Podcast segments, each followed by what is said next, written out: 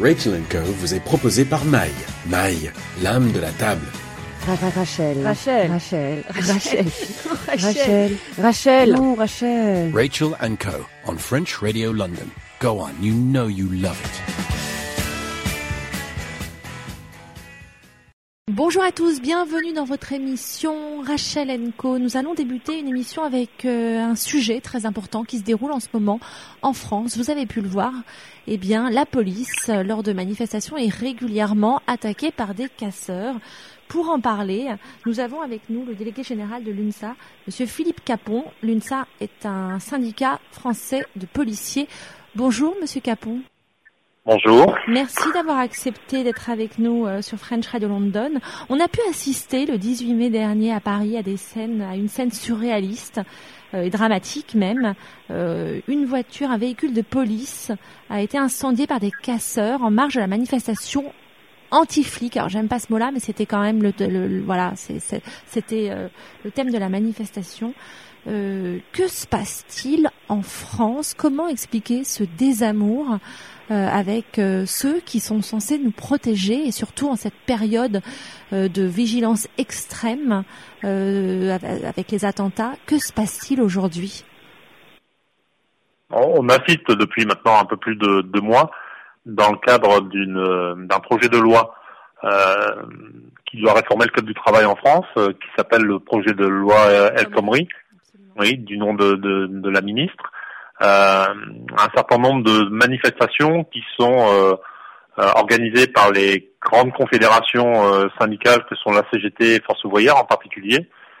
ces manifestations, malheureusement, depuis depuis deux mois et, et, plus ces manifestations se répètent, plus le phénomène est grandissant, sont systématiquement noyautés par des casseurs, des des, on peut pas parler de manifestants, de personnes qui euh, y viennent cagouler euh, des groupes d'extrême gauche euh, qu'on a recensés comme étant d'origine euh, No Border, Black Box, des, gens qui sont au niveau européen assez connus pour participer à des, des mouvements et à des manifestations les, les plus les plus dures et les plus extrêmes qui viennent casser et depuis ces dernières semaines s'en prendre directement et physiquement aux policiers avec la, la, la volonté de les blesser et la volonté de d'empêcher les, les, manifestations de se passer euh, paisiblement et correctement. La semaine dernière, au moment où le 18 mai, nous tenions une manifestation pour nous plaindre de ces violences à l'encontre de, des policiers, place de la République, euh, en marge de cette euh, de notre rassemblement, de, la majorité des organisations syndicales représentant les personnels de police et les policiers de terrain, on a eu une contre-manifestation qui est venu au contact place de la République, qui est arrêté par le par l'important service d'ordre qui avait été mis en place, euh, en l'occurrence par des gendarmes mobiles qui protégeaient notre rassemblement. Euh, ils ont été refoulés en redescendant euh, et en partant de, de, de, la place de la République. Ils sont tombés sur ce véhicule de police dans, laquelle, dans lequel se trouvaient deux collègues qui n'avaient strictement rien à voir euh, avec euh, notre rassemblement, qui rentraient euh, d'une d'une mission de liaison et qui euh, ont été euh, pris à partie alors qu'ils étaient dans, dans, un flux de circulation complètement bloqué par la circulation. Alors on va expliquer qui ont été pris en compte par ces capteurs. On va expliquer à nos auditeurs si vous voulez bien ce qui s'est passé parce que moi j'ai vu les images euh, oui. et c'était mais euh, je, je pensais pas pouvoir des images aussi violentes en France. Ils étaient en effet dans leur voiture.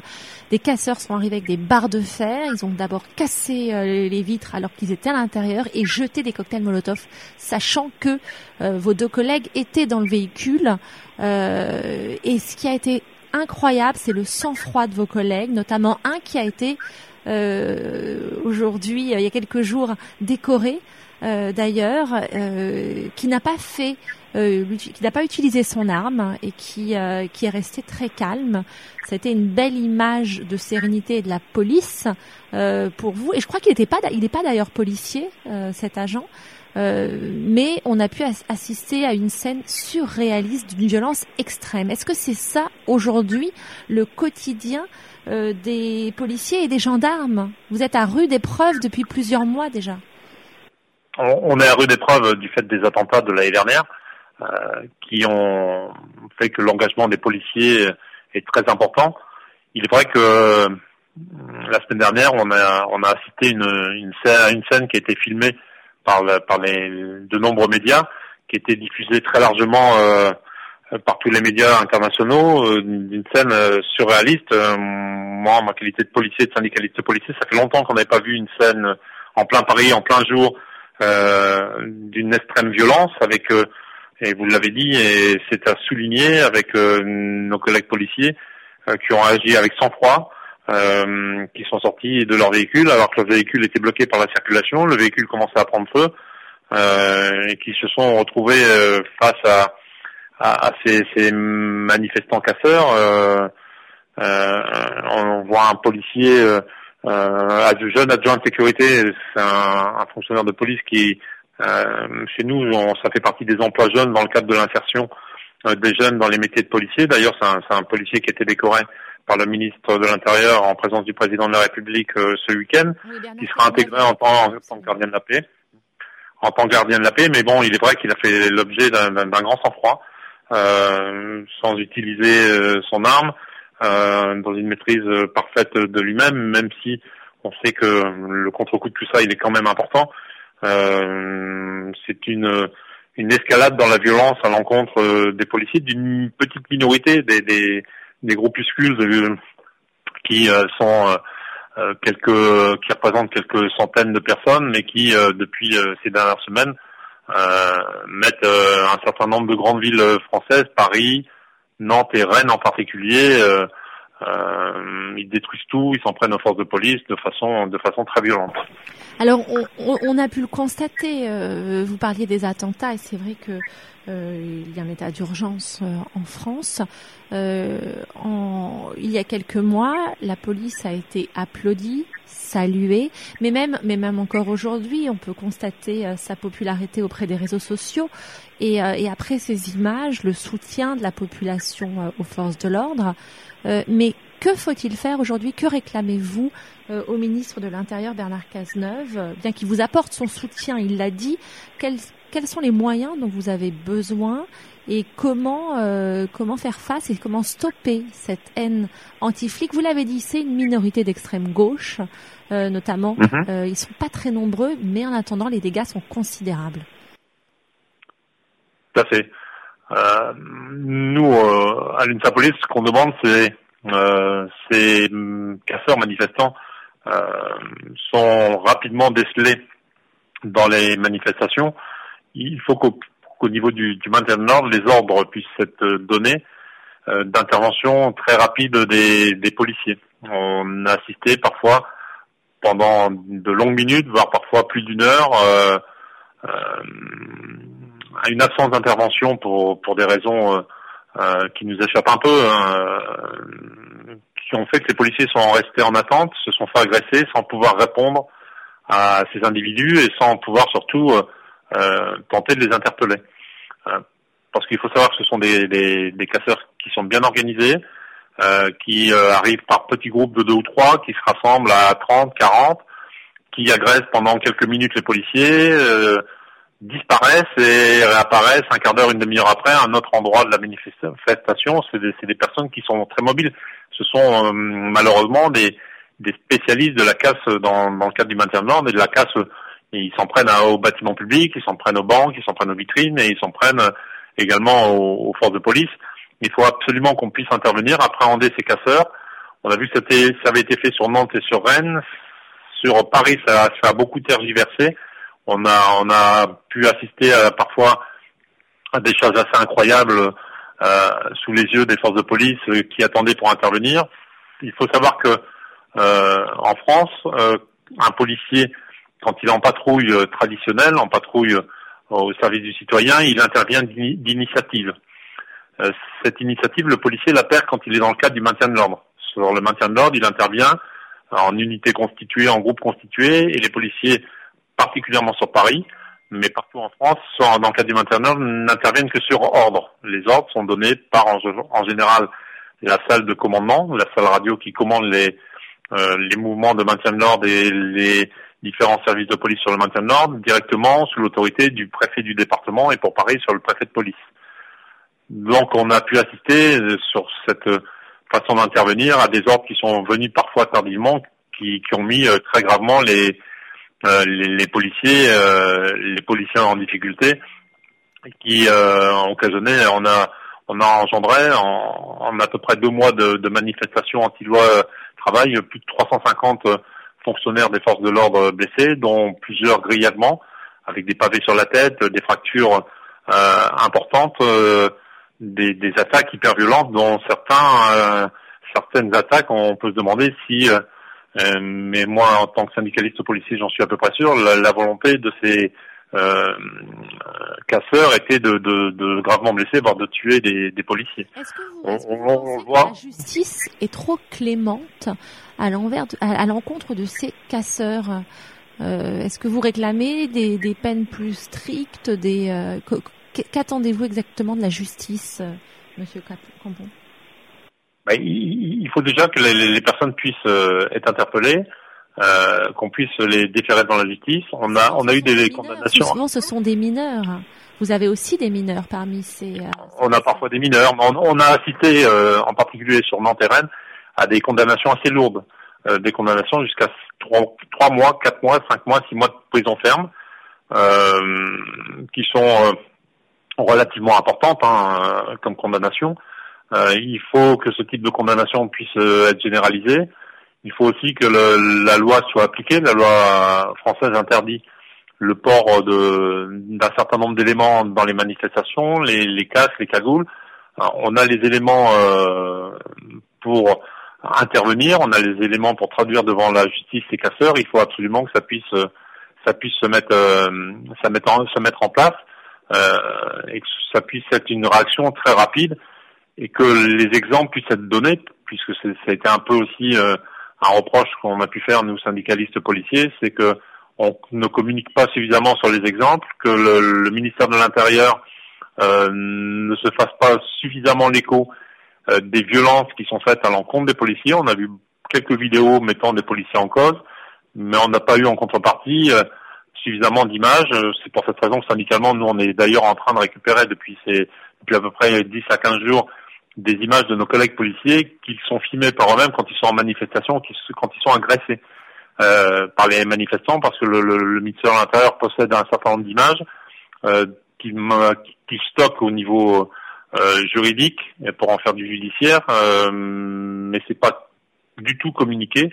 on a l'impression que et certains en ont d'ailleurs profité pour dire la police est violente, mais la police n'est pas violente. La police elle répond euh, à des violences qui sont faites à son encontre.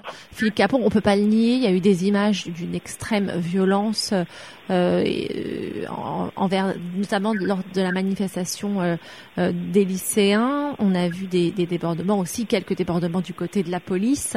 Euh, ça, ça, ça, aussi, ça peut, ça peut arriver, mais là, c'était pas, c'est pas le propos de notre interview. J'ai une, une, autre question à vous poser. Mhm. À quelques jours de l'Euro, euh, il y a une polémique qui se fait depuis euh, le dernier match euh, au Stade de France, euh, l'OM PSG, sur la sécurité et, et, également aussi sur les fan zones qui vont être proposées durant les matchs de l'Euro.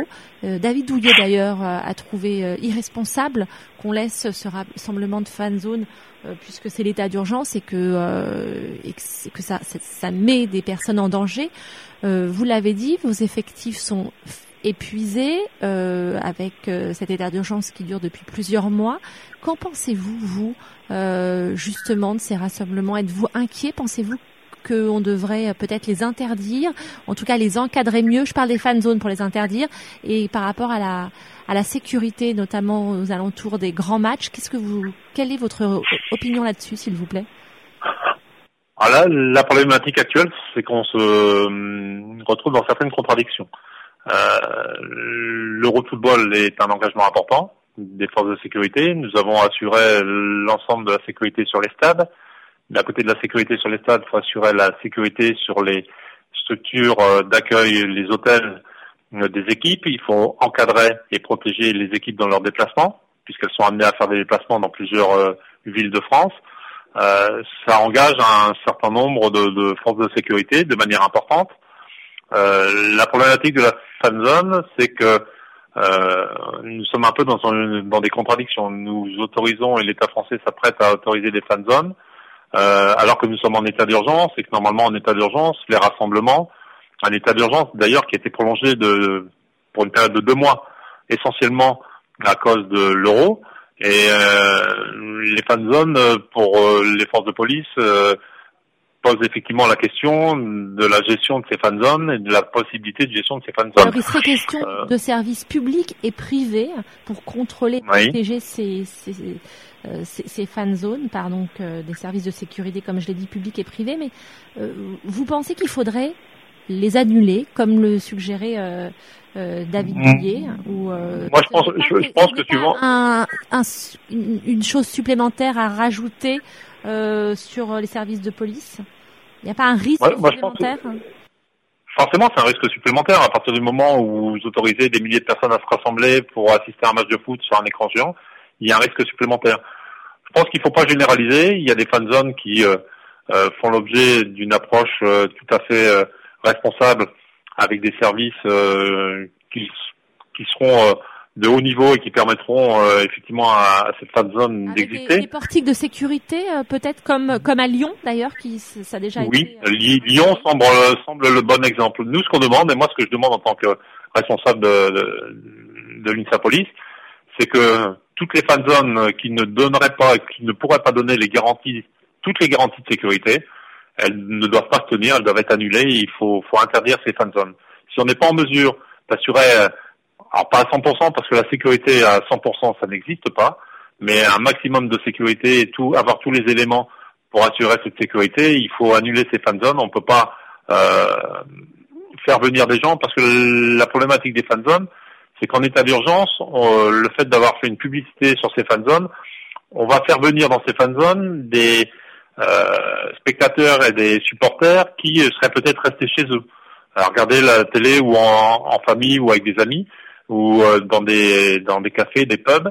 Euh, alors que là, on va les faire venir dans les fan zones que si euh, les fan zones n'existaient pas, si elles seraient peut-être pas venues. Moi, je pense que la problématique des fan zones, euh, si elle ne... Vous dites le confirmer, l'exemple de Lyon est, est, bien. Il faut donc encadrer, mettre des portiques de sécurité, et là, nous pourrons optimiser euh, au maximum la sécurité euh, des personnes qui viendront.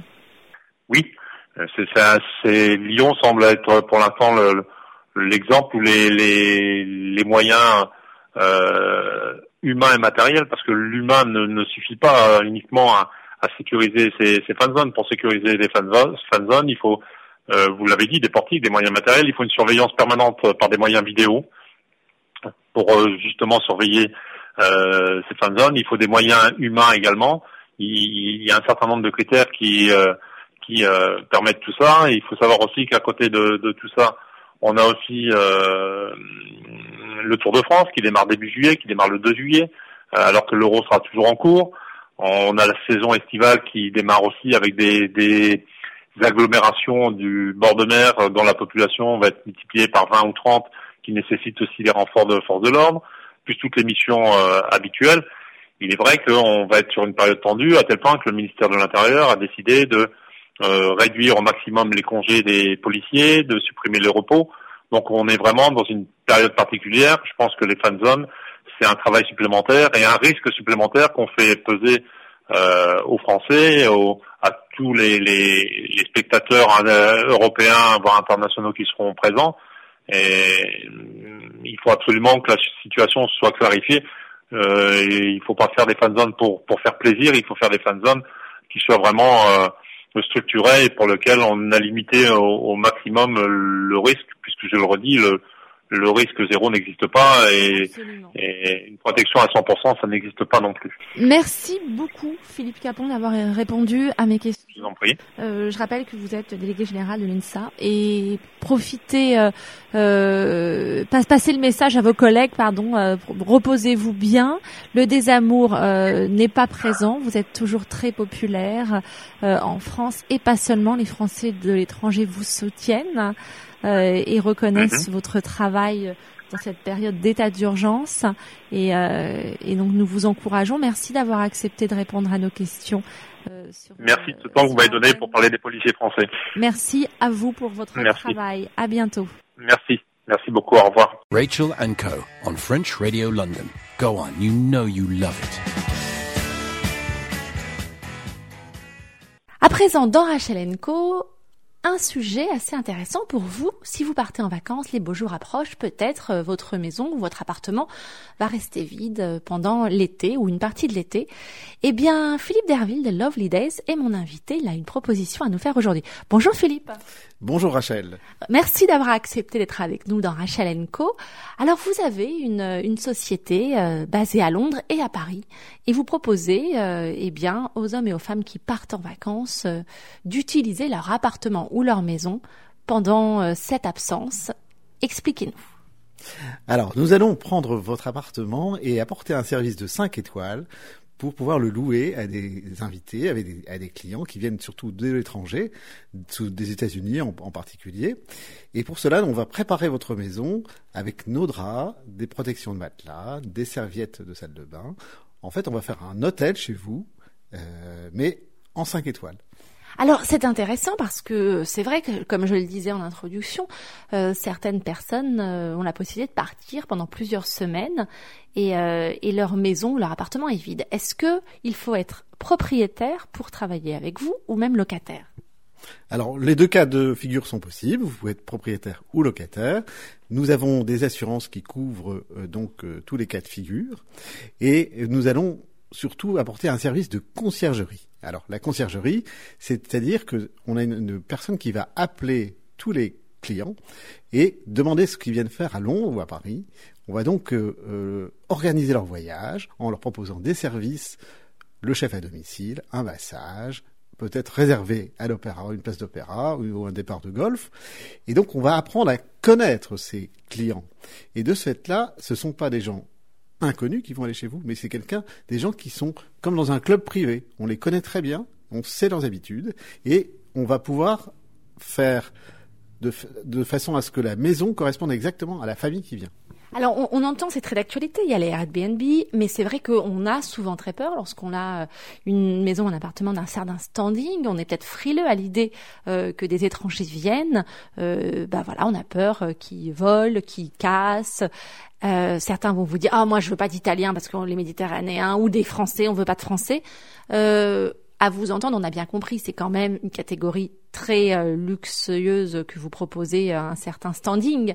Donc j'imagine que les clients euh, peuvent se permettre de venir et que, euh, vous l'avez dit, il y a toutes les formes d'assurance. Mais comment ça se passe? Est-ce que la personne qui fait appel à vous, qui vous dit, voilà, je vous laisse mon appartement ou ma maison, doit enlever tout ce qu'il y a, tout ce qui est bah, dans les armoires, parce que c'est beaucoup de contraintes, forcément alors, nous avons des systèmes qui sont assez assez simples, c'est-à-dire qu'on va d'abord nos voyageurs viennent avec des petites valises, ils viennent pas avec des grandes valises, donc il leur faut simplement une petite penderie par chambre. On va fermer ensuite tous les autres placards avec un petit scotch euh, rouge qui va changer de couleur si jamais il était ouvert, et on prendra en photo toute votre maison pièce par pièce avec tous les détails des objets pour pouvoir les remettre ensuite si on a été amené à les déplacer. Donc tout ce qui est fragile, on va le ranger dans des boîtes on a, avec euh, l'iPhone, c'est très simple de prendre des photos et on peut les remettre exactement dans votre salle de bain, chez vous, dans votre salon, partout.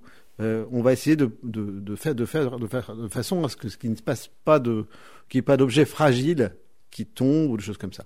Bon, néanmoins, nous avons des assurances pour toutes les tâches, pour s'il y a un verre cassé et, et, et, ensuite nous avons une assurance globale pour la maison si jamais il y a un gros problème. On demande un dépôt à nos clients justement pour de l'ordre de 2000 pounds pour qu'il soit précautionneux, qu'il ne fasse pas de taches sur un coussin ou sur une, une tache de vin sur un tapis.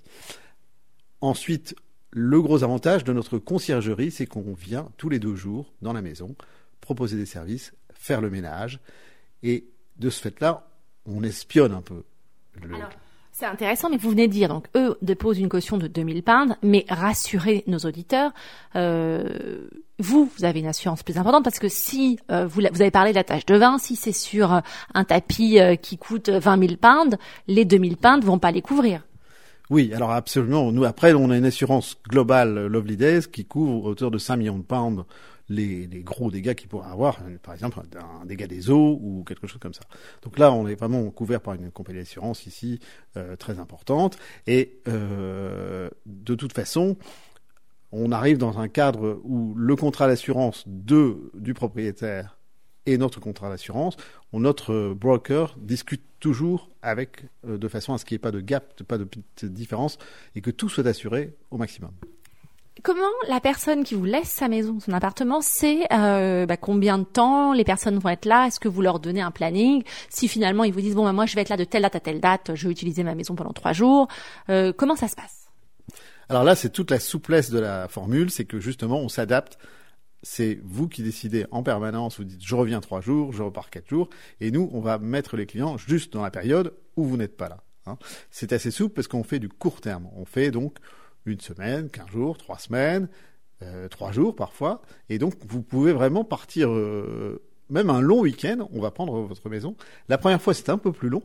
Mais après, ça, ça, roule tout seul. Nos équipes sont très professionnelles. Vous avez l'habitude de travailler justement dans ce genre de service depuis combien de temps? Vous m'avez dit que vous étiez à Paris. Je crois savoir que vous étiez également dans le sud de la France, du côté de Saint-Tropez. Oui, on a démarré il y a 12 ans à, Saint-Tropez, donc euh, dans les villas très haut de gamme, au bord de l'eau, et c'est là où on a démarré les services 5 étoiles avec des conciergeries lorsqu'il fallait apporter des, services de fou à des gens parfois très difficiles. Mais bon, on a appris notre métier et c'est très agréable maintenant d'offrir ce service à tout le monde. Et c'est pour ça qu'on est cher, j'allais dire, au niveau de nos clients. Euh, on prend que le haut du panier, le high-end de nos clients. Voilà. Merci beaucoup Philippe Derville.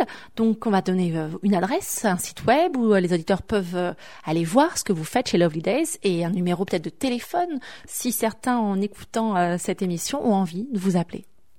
Donc alors vous pouvez nous rejoindre sur le www.lovelydays.co.uk ou bien pour les Français 06 80 24 39 96 et les Anglais 07 958 082 489. Merci beaucoup Philippe Derville. Je rappelle que votre société s'appelle Lovely Days et, euh, ben vous nous ferez un petit point après l'été pour nous dire comment ça s'est passé. Merci Rachel. Et, vous faites toute l'année, j'imagine. C'est pas que les vacances d'été. Bien sûr, toute l'année, mais heureusement. et ben voilà, si vous avez euh, une maison, un appartement euh, que vous souhaitez euh, aménager comme un hôtel pendant votre absence en Angleterre ou peut-être même en France, n'hésitez pas. Philippe Derville est là pour vous. On se retrouve pour votre émission juste après ça. Rachel and Co. on French Radio London. Go on, you know you love it. À présent, un nouvel invité dans votre émission, Rachel Enco, Simon Samuels, le directeur des relations internationales, dont le siège est à Paris du centre Simon Wiesenthal, est avec nous pour commenter l'actualité. Bon, bonjour, euh, Simon, Simon Samuels, comment allez-vous? Merci beaucoup euh, et merci pour euh, cette introduction. Merci à vous d'avoir accepté d'être avec nous et d'avoir accepté de, de, parler en français.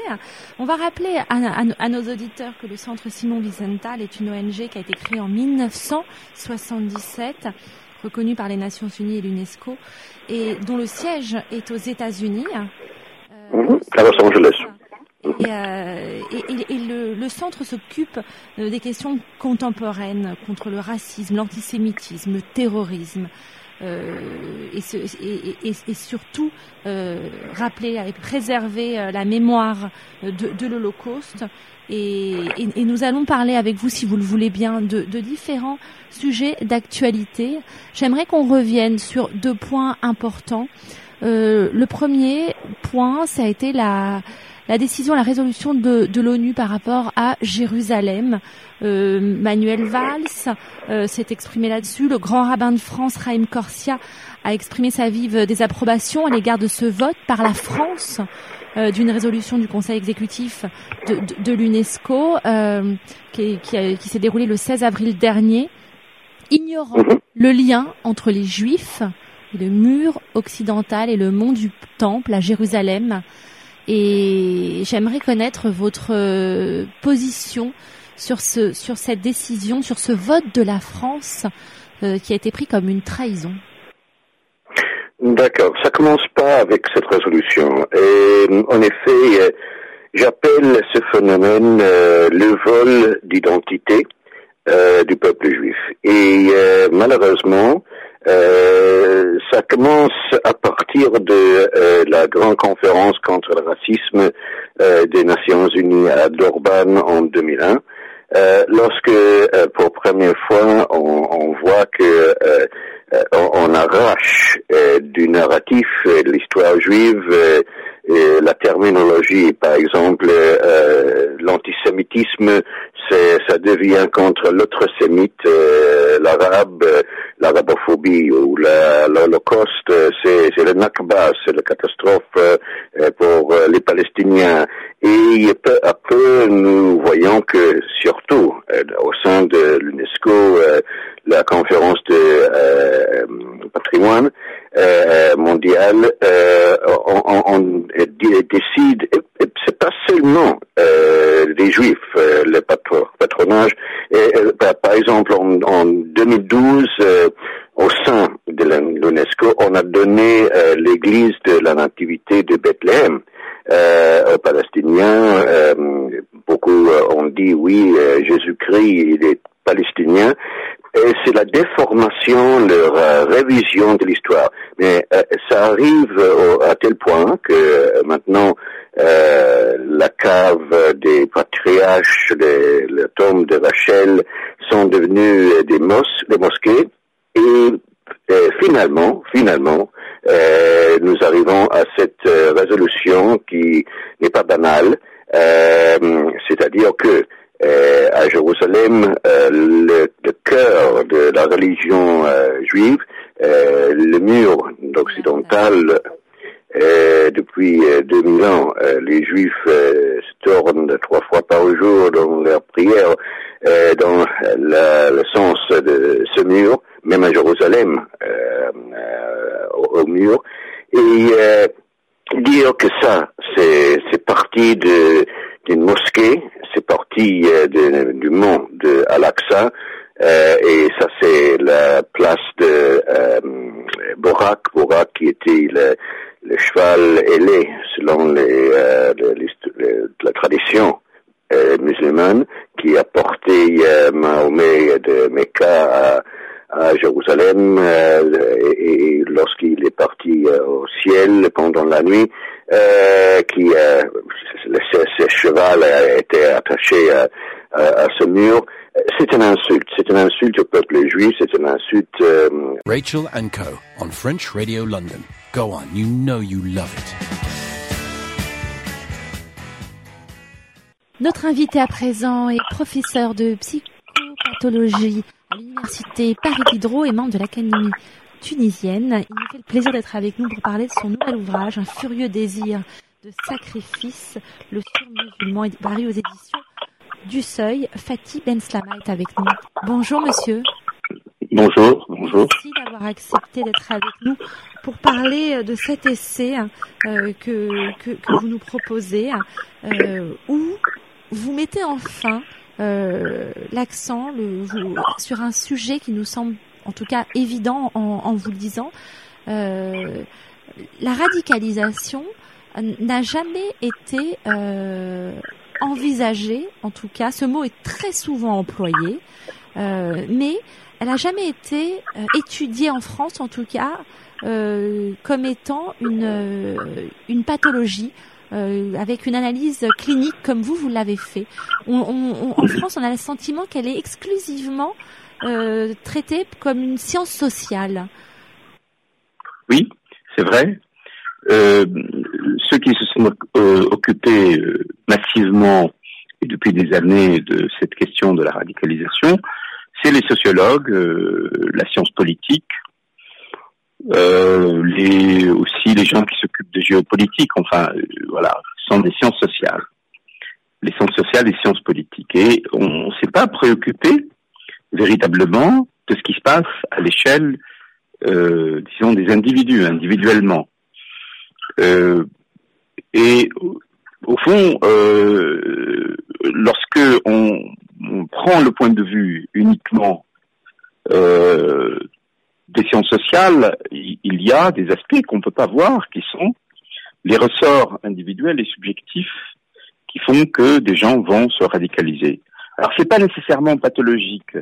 Il peut y avoir des personnes qui ont euh, qui souffrent de troubles euh, pathologiques, parfois plus ou moins importants, mais euh, parfois ce sont des adolescents, euh, puisque que les deux tiers, C'est ce que vous disiez. Deux, Deux tiers tiers. personnes signalées comme radicalisées ont entre 15 et 25 ans et parfois même moins Voilà. de 15 ans.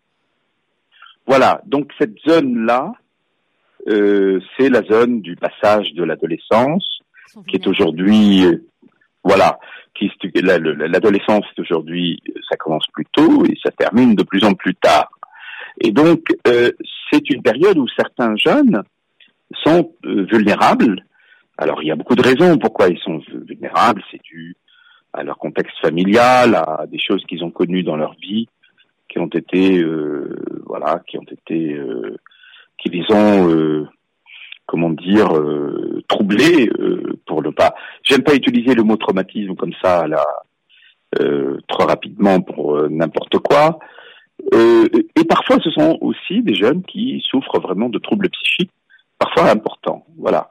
Et donc, euh, dans ce moment-là de l'adolescence, qui est une transition, qui est un moment transitoire, bah, il arrive que certains d'entre eux rencontrent des formes extrêmes d'engagement.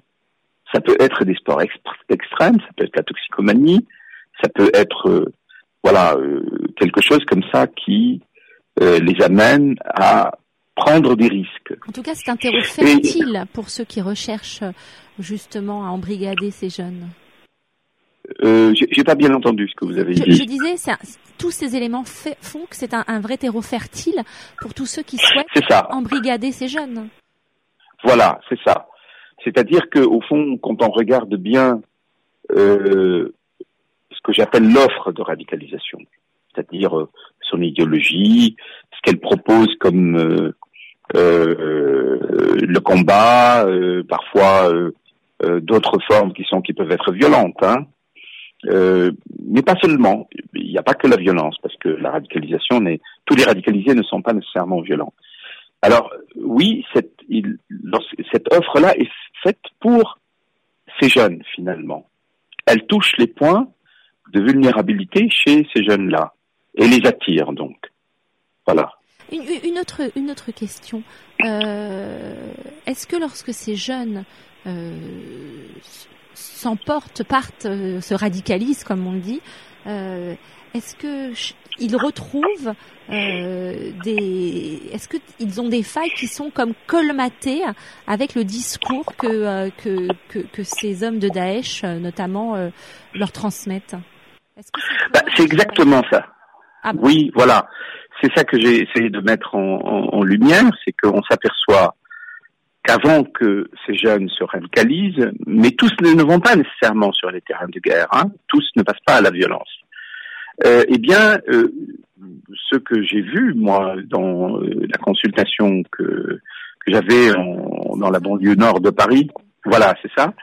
Eh bien, ce sont des jeunes qui sont au départ euh, qui ne vont pas bien, qui sont un peu dans l'errance, qui, qui sont euh, en situation, dans une difficulté, dans un moment de, où ils sont immobilisés dans leur euh, euh, dans leur vie. Et lorsque ils sont angoissés, ils se sentent pas bien. Et lorsque justement ils euh, trouvent, rencontrent les propositions de radicalisation, ben, ce qu'on s'aperçoit, c'est que beaucoup de leurs difficultés sont étouffées. Euh, et ils ne, finalement, ils se traitent avec ça. Ils ne sont plus en souffrance comme ils l'étaient avant. Ils semblent comme, c'est comme s'ils avaient trouvé une solution à leur euh, problème. Et donc, c'est une forme de sédation, au fond, de leur angoisse, de leur difficulté. Et euh, ça, c'est un effet que on ne voyait pas jusqu'à là. On, ne voyait pas comment ça peut apporter. Pourquoi quelqu'un euh, qui, euh, voilà, euh, qu'est-ce qui se passe pour que quelqu'un adopte des attitudes, un discours comme celui-là Eh bien, il- s'il l'adopte, c'est que ça lui apporte une solution dans sa vie. Il n'est plus déprimé, il se sent très fort, il est puissant, il est capable, voilà, il veut devenir un héros.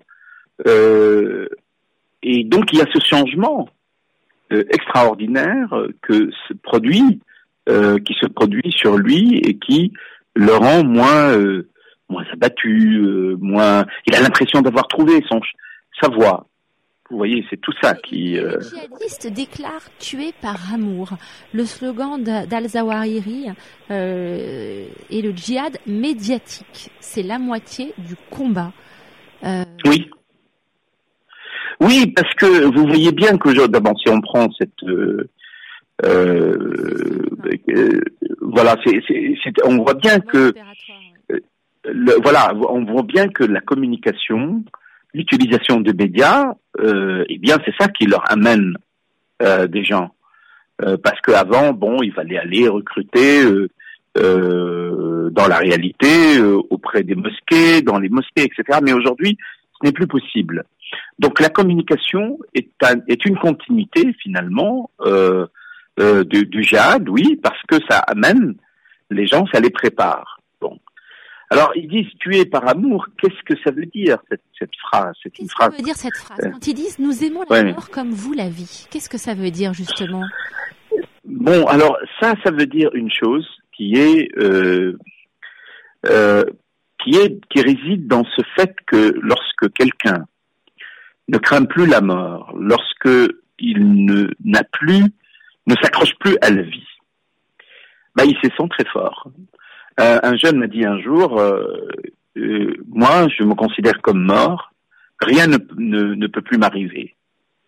Alors, vous voyez bien quand quelqu'un euh, il ne craint plus rien. Ça veut dire cliniquement la mort du sujet, justement, là, quand il vous dit ça. Qu'est-ce que ça veut dire? Il ne craint plus rien Bah, ça- au-dessus de tout ça? Voilà, ça veut dire que c'est que euh, avant de, de, de, de s'auto-sacrifier, par exemple, bon, on pense que on se pose la question pourquoi des gens arrivent à s'auto-sacrifier et à, euh, à s'exploser, etc. En fait, avant d'arriver, ils sont déjà morts dans leur esprit. Euh, ils ne euh, ils ne tiennent plus à la vie. Non seulement ils ne tiennent plus à la vie, mais ils sont quasiment ils vivent d'une vie euh, presque de de, de la, la vie n'a plus d'importance pour eux pour eux-mêmes hein. et ils ne se considèrent à la limite plus comme des vivants. Et donc après le passage, le saut, il est très très rapide, très facile. Euh, c'est pour ça que euh, je dis ils sont morts avant même de, mourir euh, réellement.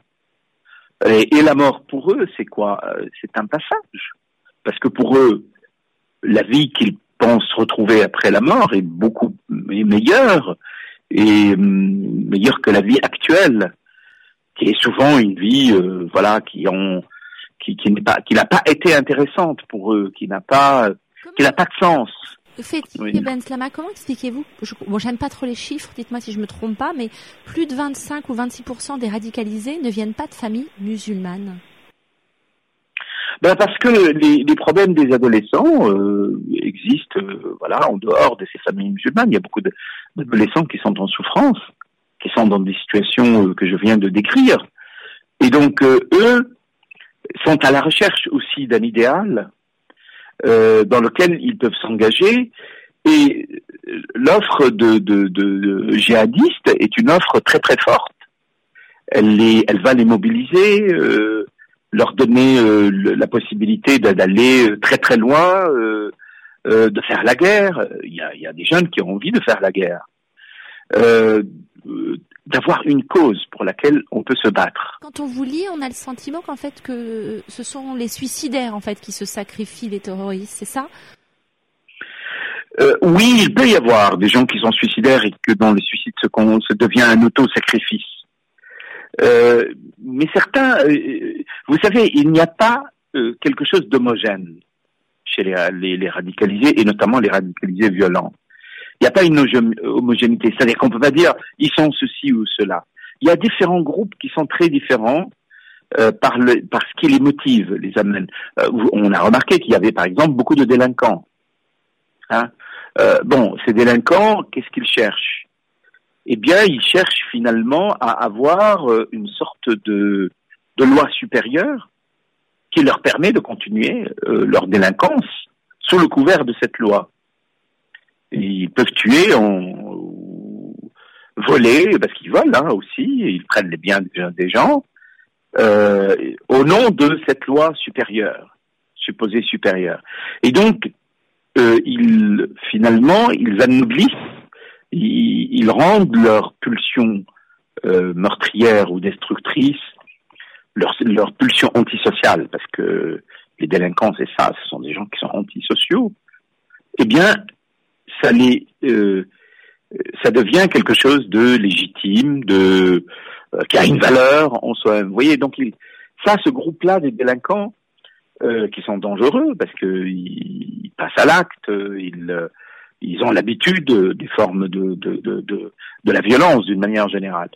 Euh, il y a d'autres qui sont justement des gens désespérés de la vie, qui n'ont plus envie de vivre, qui qui euh, ont envie de mourir et donc eux vont adopter les conduites autosacrificielles, des conduites extrêmes euh, parce qu'ils n'ont plus peur de perdre leur vie. Mais on peut être à la fois délinquant et quelqu'un qui a envie de, euh, de mourir. Ça peut, il peut y avoir les deux, vous voyez.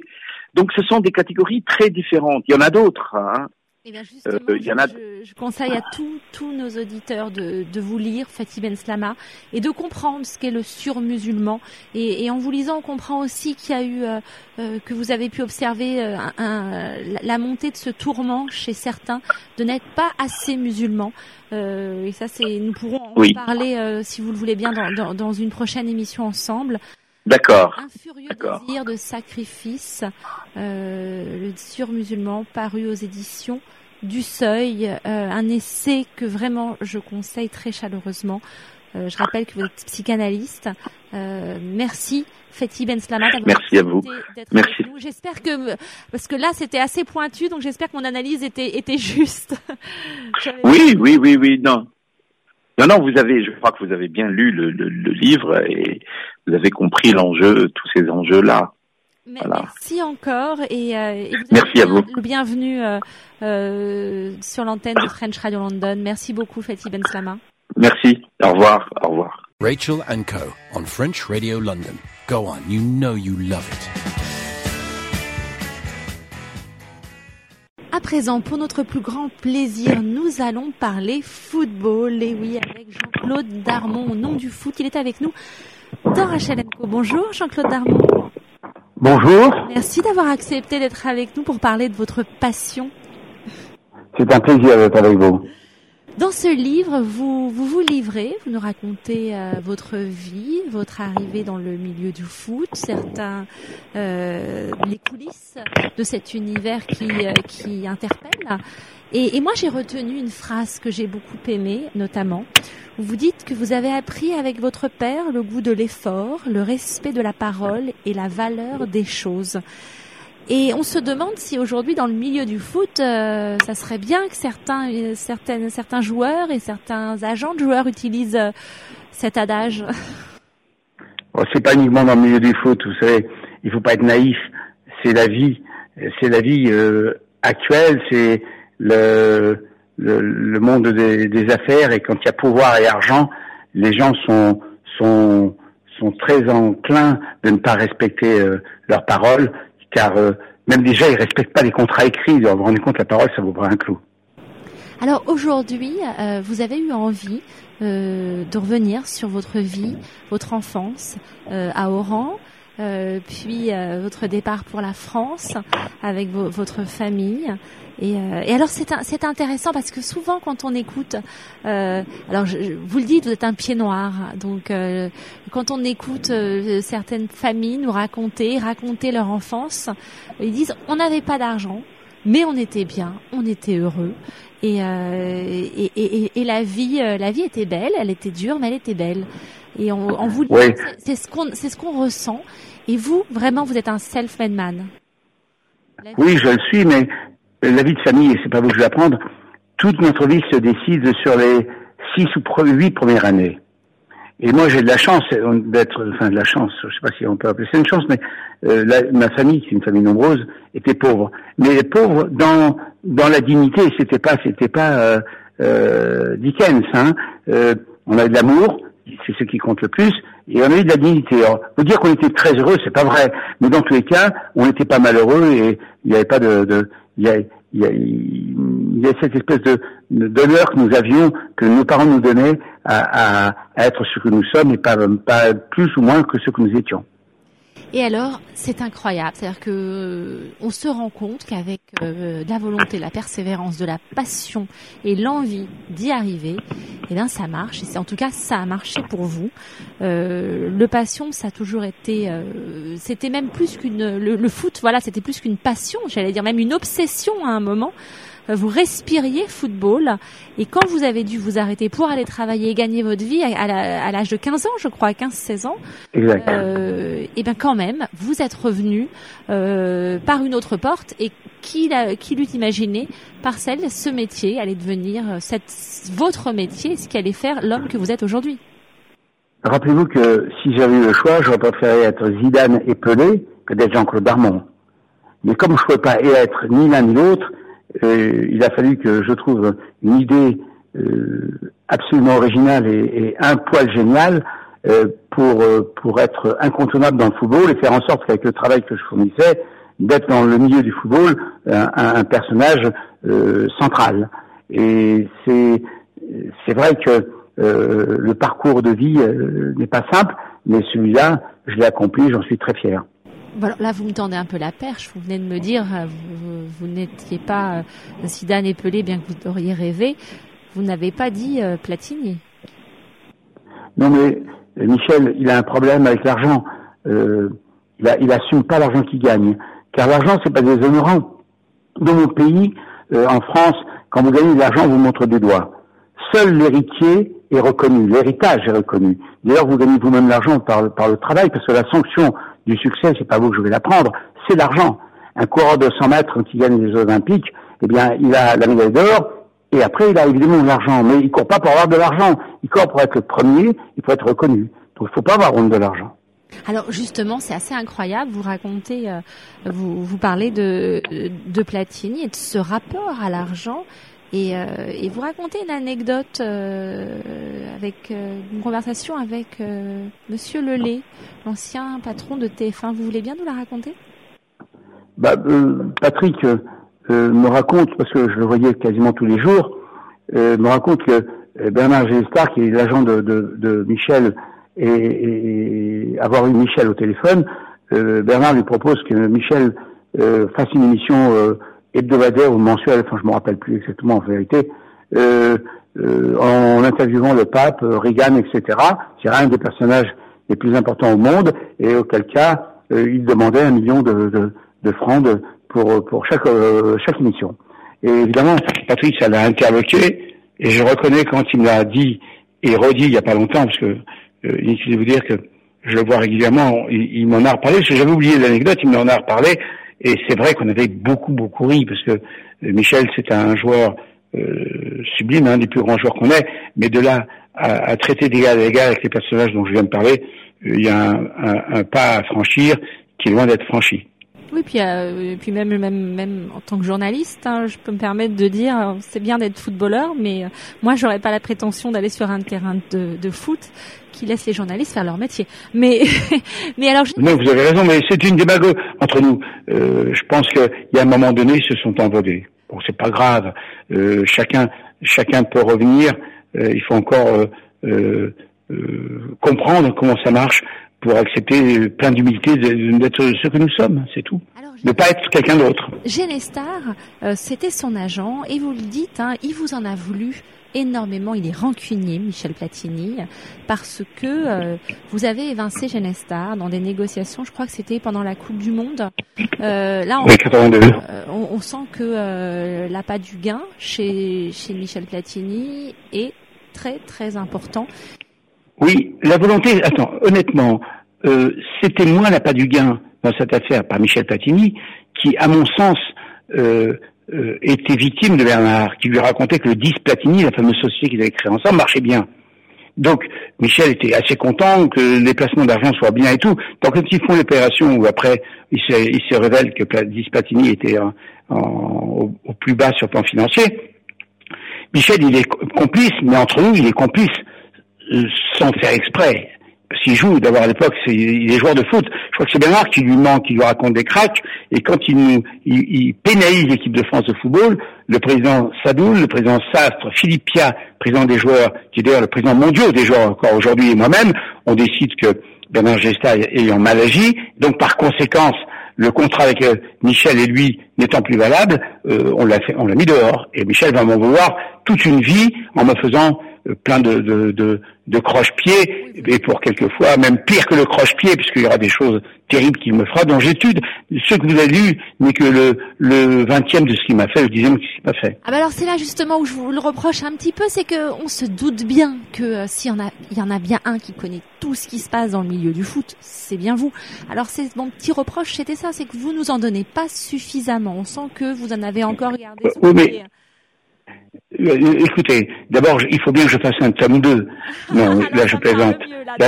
non, non, je plaisante. Non, ce que je veux vous dire, c'est que euh, si j'ai pas fait mon livre euh, avant, j'avais 30 ans pour le faire, c'est parce que les éditeurs successifs voulaient absolument que je sois une balance. Eh bien, je peux pas être dans ce milieu que j'ai aimé et que j'aime passionnément et dégueuler sur le, le milieu. C'est pas possible. Le, Michel, c'est factuel ce que je raconte. Euh, euh, je suis clair, c'est une expérience que j'ai lui. J'en ai d'autres évidemment, mais ça, les autres ne faisaient que conforter la première. Donc ça m'a, euh, c'est tout. J'étais pas pour dire un tel a fait ça. C'est pas mon truc. Je voulais raconter une histoire d'homme qui était parti de trois fois rien et moins que rien pour arriver à être le premier au monde. C'est, ça a été mon cas. Et alors, ce qui est impressionnant, quand je, je vous ai lu, je me disais, mais c'est pas possible, quoi. Vous avez amené l'argent euh, dans la publicité, l'argent dans ce métier-là. Ça vient de vous, le football. C'est vrai. Vous avez tout fait. Hein. C'est impressionnant. C'est exact. Ouais, mais euh, là encore, euh, quand on aime, on compte pas. Donc la passion que j'ai de ce sport a fait que j'ai tout inventé parce que je me suis posé les mille et une questions qu'il fallait pour que ce sport devienne un sport spectacle de qualité, que les joueurs soient des, joueurs de très haut en, compétition, etc. Euh, je l'ai fait en France, mais j'ai fait aussi par le monde. Parce que si j'ai été premier mondial, c'est parce que euh, exactement. Et même exactement. Mais même on était dans, on était en Asie, on était partout. Hein. Mais j'avais des filiales dans 38 pays, donc ça, ça prouve quand même. Euh, même au Brésil, même au Brésil, on a deux clubs brésiliens. Alors vous dites sur Noël Le Graët, vous dites personne ne l'a vu venir. Lui, c'est un excellent tacticien. Euh, il a un petit peu, on va parler euh, un petit peu crûment. Il a un peu endormi tout le monde lui au départ. Oui, mais euh, oui, il est, il est, il est très entre nous, hein, il est très fort. Ah bah oui. Il est très fort parce que c'est un, c'est un politique, ah bah c'est un politicien ah stratégique. Euh, il a été maire de Guingamp, il a été député. Je, je crois que Noël a été député. Hein. Donc c'est pas n'importe quoi. Il était président de la Ligue nationale. on, on... Il a fait très fort. non mais on, on, arrive au foot. Il est président de la Ligue nationale. On le met dehors. Il, revient, il sort par la petite porte. Il est président de la fédération, de la haute autorité de la, de, du football français. C'est franchement entre nous, c'est extraordinaire. C'est hors de l'ordinaire. Ah oui, non mais alors il y en a un alors lui, c'est bien parce que vous vous parlez carrément pas de lui, donc on a bien compris en ne lisant rien. Vous lui avez consacré, j'ai lu six lignes. C'est Bernard Tapie. Il y en a au moins huit de trop. Il y en a six, donc huit de trop, ça va me sembler difficile. Six lignes, vous avez. Non mais oui. Non mais dans les dans les six lignes, il y en a quatre de trop, quoi. Oui, donc. Euh, voilà. On a, vous nous avez, on a tout dit. Vous êtes juste revenu sur l'affaire de corruption euh, du match. Euh, c'est tout. Et là encore, et là encore, vous avez remarqué que j'ai fait soft, très très soft. Est-ce qu'est-ce que l'homme de foot, le passionné que vous êtes, pense aujourd'hui euh, de nos Français? Il n'y a pas un regret de les voir tous partir jouer à l'étranger? Eh ben, on est un vrai pays sous-développé. On a un pays sous-développé non seulement dans le football, mais aussi euh, chez nos jeunes. Parce que sur le plan technologique, euh, on a des gamins de, de très très grande qualité qui, qui partent à l'étranger. Et sur le plan du football, on, on nous prend euh, le premier, le deuxième, le troisième, le troisième cercle de joueurs de qualité. Et personne ne fait rien. Tout le monde trouve ça normal. L'État français, qui veut des résultats de l'équipe de France et autres, ne lève pas le petit doigt. Oh, pardon, je mens, je pense. Euh, il légifère sur des taxes supplémentaires parce qu'il considère qu'on n'est pas assez plombé. Ils veulent qu'on court le 100 mètres euh, olympique et ils nous mettent un boulet à chaque jambe, euh, du moins à chaque pied. Ils s'étonnent après qu'on puisse pas rentrer dans, dans, les, dans les carrés des meilleurs coureurs du monde. C'est comme ça. Moi, je suis une passionnée de football, mais surtout d'une équipe, le FC Barcelone. Euh, Neymar, Messi, Suarez sont pour moi euh, des joueurs d'exception parce qu'ils ont su ils savent jouer en équipe, ils savent jouer ensemble. Ils ont l'intelligence la technique et le sens, on a en tout cas le sentiment sur le terrain de, de l'amitié. Vous omettez, vous omettez une chose. Euh, moi, je suis Real de Madrid. Ah, bah, Donc c'est clair. Et, On va pas être copains. Non, non, on va être copains, vous allez comprendre pourquoi. Le Real, c'est toute ma vie, et le Real d'aujourd'hui, il y a un homme que j'aime par-dessus tout, qui a des qualités, qui a, enfin, vous, le connaissez, c'est Zidane. Ah bah. Mais le Barça, Barça a fait une chose hors du commun. Le Barça détient quasiment les trois attaquants au monde les plus forts qu'il y ait en ce moment, totalement, euh, comment euh, le terme m'échappe, euh, enfin, qui ont une cohésion. Parce que il leur manque qu'un joueur pour être l'attaque la meilleure du monde, incontestable, bien contestée, c'est avec Ronaldo. Ronaldo. Si on a ces quatre-là, s'il y a ces quatre-là, je veux dire, il faut plier le championnat de de- de- d'Espagne et plier le, la Champions League, parce que ils ont trois attaquants de qui s'entendent très bien, qui sont totalement euh, euh, total, le terme m'échappe, Ils sont- merde, c'est pas en possible. Symbiose, ils sont en symbiose complètement. Ouais, mais il y a un terme mieux que ça. Ben, bref, ils sont voilà, ils sont ils sont hors du commun. Donc cette équipe du Barça qui joue hyper bien au foot, je vous rappelle quand même que le Paris Saint-Germain euh, a perdu une fois un match à 1-0 sur un- une erreur terrible du gardien de but du Paris Saint-Germain, parce que le Paris Saint-Germain a toujours fait jeu égal avec euh, avec le Barça. Alors justement, départ de Zlatan Ibrahimovic, euh, vous verriez qui? Vous verriez un Suarez? Bon, on, on peut on peut le dire parce que ça n'arrivera pas, mais on peut l'envisager comme ça dans cette Oui, mais le meilleur le meilleur à ce poste c'est Suarez, Neymar, euh, Ronaldo. Oui, vous avez raison de les garder, mais ils ne les pas partir. Ou en tout cas, les prix annoncés, le Barça ne laissera pas partir, mais je sais que les prix annoncés sont tels qu'il faudrait vendre euh, 50 immeubles pour pouvoir se les payer. Est-ce que vous ne regrettez pas, là encore une fois c'est à l'homme de foot que je, je m'adresse, quand on voit aujourd'hui tous ces jeunes qui démarrent une carrière, je parle à l'homme qui connaît la valeur de l'argent, est-ce que c'est pas aussi ça qui fait que ça pollue un petit peu le football?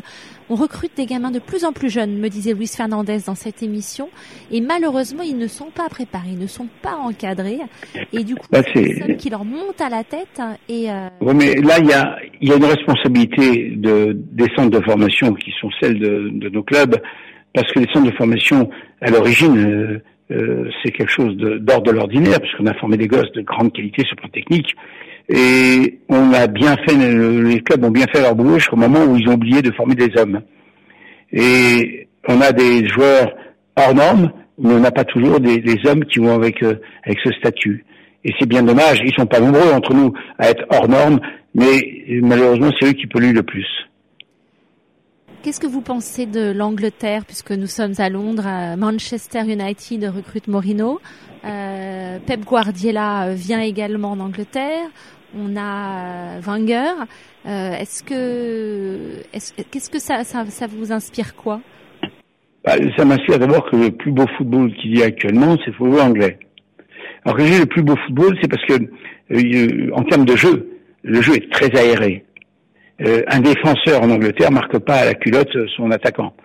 C'est, c'est, c'est un football chatoyant, un football de couleur. Les stades sont magnifiques, les maillots sont magnifiques, l'esprit est magnifique. Le supporter, ils sont pas tous des saints, hein, loin s'en faut, se, co- se comporte bien. Il n'y a même pas de, de barrière entre entre le stade, entre euh, la pelouse pardon et, et- et les tribunes. Donc tout ça milite pour l'Angleterre. Mais euh, on, on voit bien qu'aujourd'hui, le football qui rayonne au-dessus de tout reste les, Espagnols. Ah oui. Avec Séville, avec l'Atlético de Madrid, avec le Barça, avec le Real de Madrid, etc. Et c'est eux qui, qui avec euh, et l'Atlético évidemment, j'en parle même pas parce que c'est Simeone, euh, Simeone a fait de cette équipe l'une des meilleures du monde, hein. Et avec peu de moyens en vérité. Hein. N'est pas prêt de partir, ils vont bien le garder.